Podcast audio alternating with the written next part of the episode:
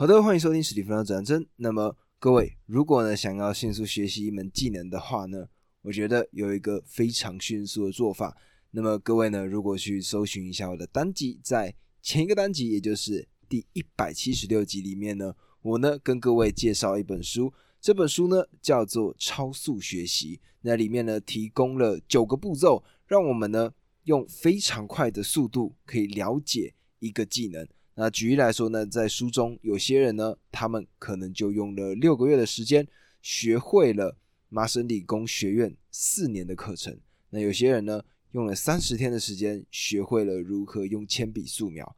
那我觉得呢，每一个想要学习技能、想要让自己变得更好的人，都值得去看一下这个单集，听听看，然后把这一个单集里面的内容好好的记录下来，并且把它。真正的使用去做过之后，你呢就会发现它有非常不一样的效果。那么这个呢是我近期我自己觉得对我帮助非常大的一本书。那我呢想说，好不容易有办法介绍一本我这么喜欢的一本书，所以呢在今天的这个单集开始之前呢，希望各位待会听完这个单集之后，去找一下前一个单集，也就是第一百七十六集，你们呢。就会听到一个完全不一样的学习方法。那么这边呢，算是我自己小小的一个广告。那么我们呢，就进入到今天的单集吧。那么我们呢，回来讲到的是为何家会伤人。那么今天的标题呢，叫做和孩子一起面对考试失利。那么其实呢，这个情况呢，在亚洲社会应该就是这样子吧。我们呢，对于考试这件事情是非常在意的，不管是国中升高中，高中升大学，在这两个阶段呢，我们都会有一些像入学考试的内容。那么基本上呢，每一次考试，我们呢都会有好的成绩跟坏的成绩。那当然，我们要如何去面对到考试的实力？不管是在学生的层面，也就是我们这些小朋友的层面，或者是大人的层面，当父母的层面，我们应该要怎么去面对它？那我觉得呢，这个章节讲得非常的好。那我在这边呢，分享给大家。那么每年呢，考试成绩一公布的那一个瞬间呢，其实就是几家欢喜几家愁嘛。有些人考得好，有些人呢，甚至考出了比原先预期还要更高的成绩。那当然也会有什么，就是原先呢，在平常模拟考的时候表现非常的好，结果呢，一到考试的时候落赛，那失利，发现呢，最后成绩低于原先自己的预期。而在书中呢，心理咨商师呢，他呢就自己讲到，他说，从大学考试每年的结束的时候，他呢就会收到非常多毕业生的求助电话，他们预料自己的分数会比较糟糕，他们不知道该如何去面对这个现实。那其实呢，表面上我们看到的是以为说他呢担心的是他的分数低，然后呢没有办法考上他心目中最喜欢、最理想的这间学校。而实际上呢，其实他真正的内心是担心别人瞧不起他，也就是说，他们怕的其实不是那个失败，不是考试的失败，而是害怕被别人否定。他们最经常采取的措施就是封闭自己，不去和别人打交道。那么在书中呢，作者是这样讲的：他说，没有人愿意去面对这一种否定，也就是考试失败这样子的一个失利。那为了逃避这样子的一个否定呢，他们会发展出一些行为。那么我们这边呢讲一个案例，这个案例的名字呢叫做阿兰。那这个阿兰呢，在心理咨商师介入之前呢，这个阿兰他呢已经在家里自闭了两年了。那这个时候呢，他的妈妈才意识到说自己女儿的问题，它的严重性有多高。那直到高中毕业之前的这个阿兰，他其实在学校是一个。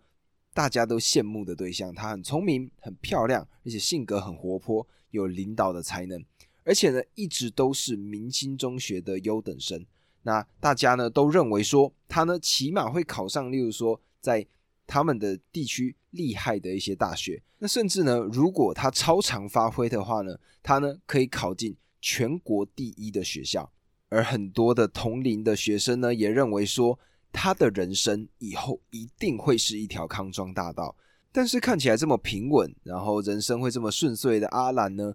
他呢，在大学考试的时候就考砸了，而且不知道为什么，就是他大考的时候完全失去了感觉，他一点都不紧张也不兴奋。结果呢，最后他的成绩只能上一所很普通的大学。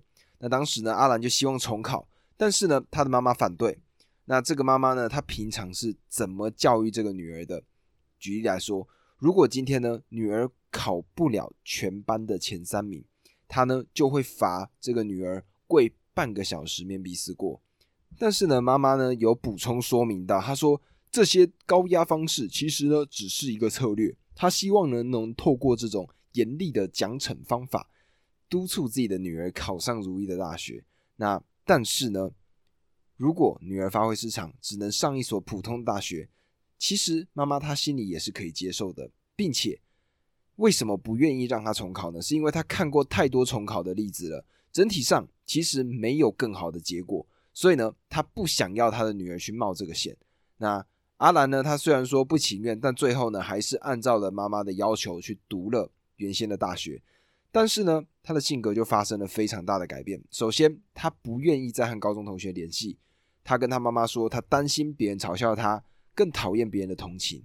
他也拒绝和大学的同学来往，理由就是呢，他们根本不配和我做朋友。他也瞧不起自己所上的大学，因为学校太小，老师呢是一群没有素质的人。那么在这样子的情况之下呢，阿兰他大二读到一半之后呢，他就退学了。那你觉得事情就这么简单吗？没有，退学之后呢，阿兰把自己关在房间里面，闭门不出。他不和任何人打交道，也不和父母说话。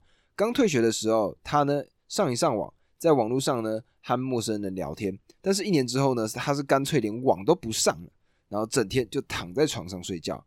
中间有一次，这个阿兰呢，他跟着他的明星大学毕业的表姐。一起去北京玩了一趟，而且呢，参加了表姐的一次聚会。但从此之后，他甚至连重点大学的学生也瞧不起了。他说：“你的那些同学怎么都那么怂啊？聚到一起，除了谈吃就是谈穿，要不就是谈嫁人。你们怎么就没有一点追求呢？”那么，心理咨商师呢，他看到了这样子的案例，他最后呢是这样分析的：他说，阿兰已经到了思觉失调症的前期。那面对到这样子的情况呢，他们呢甚至把这一个阿兰呢从原先的诊疗室换到了其他的治疗所。那追究其根本的原因呢，心理咨商师他是这样讲到的：他说，阿兰的问题难以治疗，但是却不难理解。他把自己关起来，不和任何人打交道，不和父母说话，这种极端的自闭状态，其实是为了逃避他人的否定。那其实仔细去探究他的家庭原因呢？其实是这样子的，也就是因为他们的父母在多年的教育当中都是这样做的。当小朋友成绩好的时候，诶，他们呢就奖赏他、夸奖他说他是最棒的，并且给他各式各样的奖励。但是当这个小朋友成绩变差的时候，他们就数落他、指责他说他什么都不好。而这样的父母们呢，他们会认为自己说他们的动机是好的，是为了孩子的未来着想。但是这种极端的教育方式呢，会让孩子认为。大学考试这个最关键一步的失败，意味着对自己的终极否定。那这种否定呢，对阿兰来说太沉重了，所以这个阿兰他一定要逃。他呢不和高中的同学来往，是因为怕被高中的同学瞧不起。更重要的是呢，其实他自己内心呢也瞧不起自己。你怎么样看自己，你就会怎么样看别人。那这个呢是心理智商师的说法。他说呢，这个阿兰在大学期间瞧不起学校，也瞧不起老师，实际上是他自卑心理的外移。非常自卑或自责的人，会在挑剔别人或责备别人的时候，宣泄掉一些积压的不良情绪。那所以呢，从心理智商师的说法就可以理解到了，阿兰从高中毕业，他所做的一切都是为了逃避内心深处的这个自我否定。但是这种自我否定来自于他自己。不会因为他挑剔否定别人而消失，最后他只有逃到彻底封闭的状态，也就是完全把自己锁在房间，然后连网都不上，整天就是躺在家里睡觉。